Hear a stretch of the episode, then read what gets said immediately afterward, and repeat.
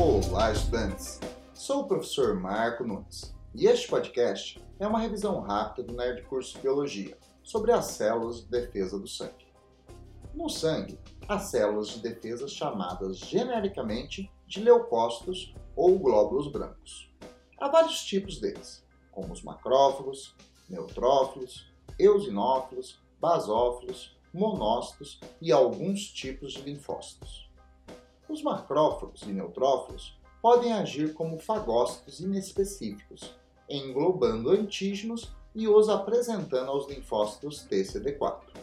Os linfócitos TCD4 ativam linfócitos B, que passam a ser chamados de plasmócitos e produzem proteínas de defesa, chamadas anticorpos, moléculas capazes de se ligar a antígenos específicos, os marcando para serem destruídos pelas outras células de defesa. Além de fagocitarem antígenos marcados por anticorpos, os eosinófilos participam da resposta a vermes parasitas e os basófilos em processos alérgicos. Os linfócitos TCD8 destroem células tumorais e infectadas por vírus e bactérias. Mais dois detalhes.